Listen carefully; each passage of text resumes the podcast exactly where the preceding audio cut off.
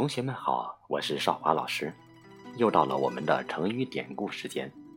今天给同学们分享的成语典故是“东床快婿”，又称“东床坦腹”，指为人豁达、才能出众的女婿，是对女婿的美称。这个典故啊，是出自《世说新语·雅量第六》。西太傅在京口遣门生与王丞相书，求女婿。丞相欲西信，君往东乡任意选之。门生归，伯西曰：“王家诸郎一皆可嘉，闻来觅婿，闲自矜持。唯有一郎在东床上袒腹卧，如不闻。”西公云：“正此好。”访之，乃义少，因嫁女与焉。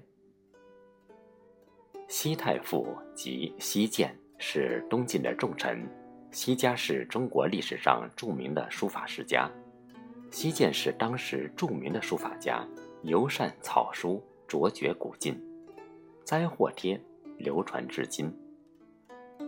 西太傅这个太傅呢，是中国古代的一种官职，始于西周，最初由周公旦担任太傅。是朝廷的辅佐大臣与帝王老师，直接参与军国大事的拟定和决策。帝王年幼或者是缺位时，他们可以代为管理国家，成为真正的统治者。太傅掌管礼法的制定和颁行，是三公之一，正一品位，处于专制统治者的核心位置，是皇帝统治四方的高级代言人。但是，据考证。这里的太傅系太尉之务，也就是说，历史中西涧的官职是太尉，而不是太傅。这一点大家请注意一下。西玄是西涧唯一的女儿，受家族的熏陶，也是当时有名的书法家。有个成语典故“女中笔仙”，说的就是她，意思是女书法家中的神仙。可见其书法非同一般。西涧当时已经年逾半百，但这个掌上明珠年已及笄的宝贝女儿尚未出嫁。在当时的上层社会，婚姻总是带有政治色彩，先求足后择人是西晋选婿的最佳方案。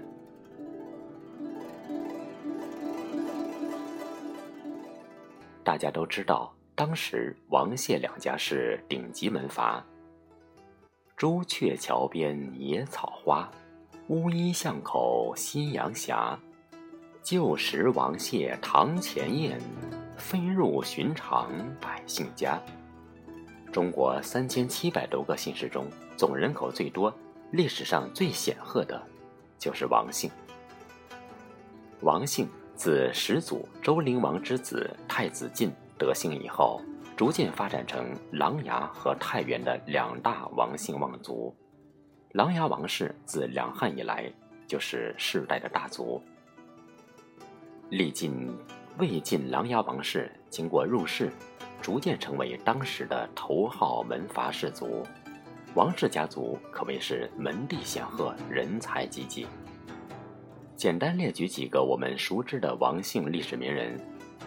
比如本文中的大书法家王羲之，五代时期的闽王王审知，明朝最著名的思想家、哲学家、文学家和军事家，陆王心学的集大成者王阳明等等，都是琅琊王氏的后代。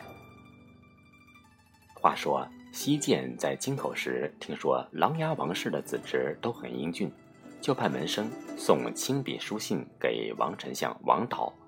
想在琅琊王氏家族中挑选女婿，王丞相看过信以后，对这个门客说：“你到东厢房去任意挑选吧。”门客到东厢房看过之后，赶回西府，对太傅说：“王丞相的各个儿子都值得夸奖，听说我为您挑选女婿，都故作姿态，以示不凡，只有一个年轻人，露出腹部躺在东床上。”好像没听说过这回事似的。西太傅说：“就是这个公子最好。”太傅西涧询问调查他，原来是王羲之，于是就将女儿西璇嫁给了他。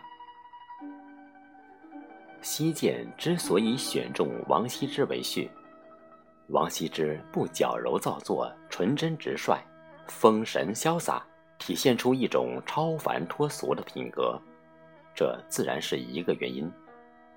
但是不光如此，更主要的是，王羲之那时已有很好的名声在外，他满腹经纶，学识渊博，特别是他的书法已崭露头角。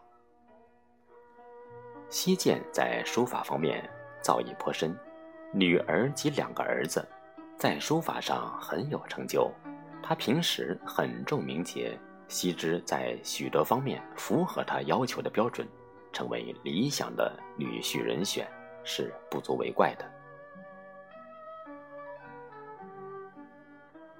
东晋时代的人审美意识、审美标准都发生了很大的变化，崇尚个性自由，特别重视人格和人的价值，讲究潇洒、傲岸、放诞的风度美。蒙以骨梗著称的名士王羲之被选中。也反映了一种时代趋向。从此，坦腹东床成了女婿的美称，妙选东床传为美谈。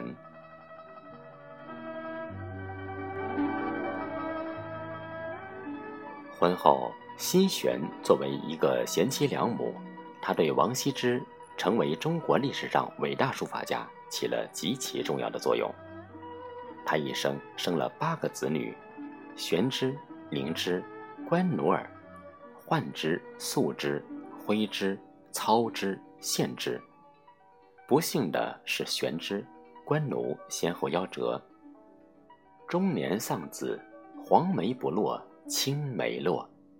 作为做父亲的，慈庶子哀催，是悲痛欲绝的。王羲之寿命不长。妻子西璇却享有九十多岁的高龄。关于王羲之，我想同学们也并不陌生。王羲之字逸少，出身于魏晋名门琅琊王氏。他七岁就擅长书法。传说晋帝当时要去北郊去祭祀，让王羲之把祝词写在一块木板上，再派工人去雕刻。刻字者把木板削了一层又一层。发现王羲之的书法墨迹一直印到木板里面去了，他削进三分深度才见底。木工惊叹王羲之的笔力雄劲，书法技艺炉火纯青，笔锋力度竟能入木三分，这就是成语“入木三分”的由来。东晋穆帝永和九年，也就是公元三百五十三年农历三月初三。王羲之和谢安、孙绰等四十一人在绍兴兰亭休息时，众人饮酒赋诗，会诗成集。羲之即兴挥毫为此诗集作序，这便是有名的《兰亭集序》。此帖为草稿，二十八行，三百二十四字，记述了当时文人雅集的情景。作者因当时天时地利人和，效果发挥极致，据说后来再写已不能改。其中有二十多个之字，写法各不相同，为历代书法家所敬仰。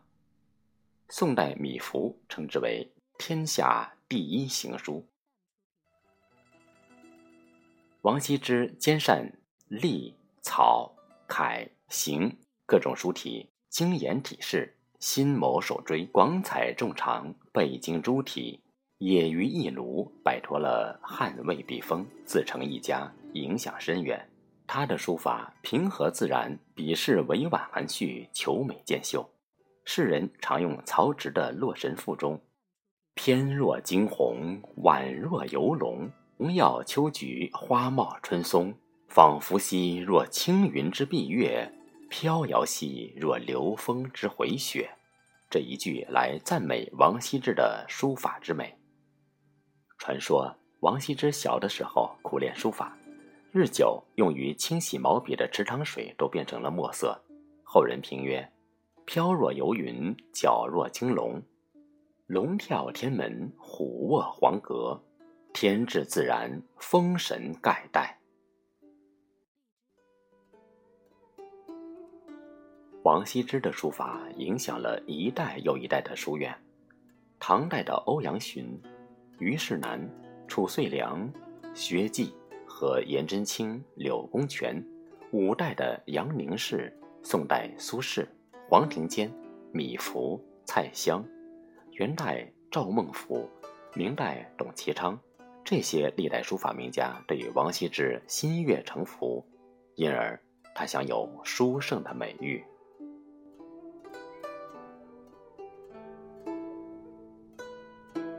好的，同学们，我们今天的成语典故到此结束，感谢同学们收听，我们下次节目见。